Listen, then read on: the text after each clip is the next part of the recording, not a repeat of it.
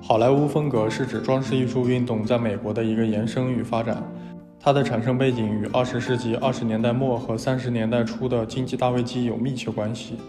一九二九年到一九三三年，经济大危机席卷北美和欧洲，市场崩溃，企业倒闭，成百万的人失业。二十年代初期的虚假豪华和繁荣被萎靡不振的经济前景取代，人心惶惶，社会不安。这个时候，能使人们暂时忘却危机和经济困境的是美国好莱坞的电影。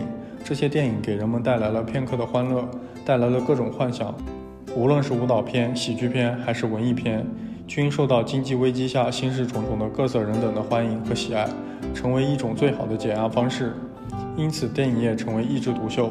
好莱坞电影工业和电影院空前繁荣，电影院被称为“梦的宫殿”。